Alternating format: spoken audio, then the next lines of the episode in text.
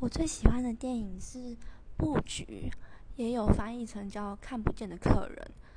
我觉得这部电影啊，它很厉害的地方是，你完全猜不到它的剧情走向，也猜不到它的结局。就整部电影看的让你坐立难安，完完全全就像是一个，好像自己也真的就是投入在里面要解谜一样。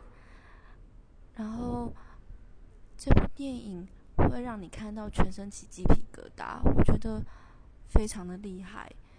就是导演的拍摄手法非常的厉害，而且画面都很精致，很多很多的线索细节就藏在你觉得哦，是不是就看看过去的段落？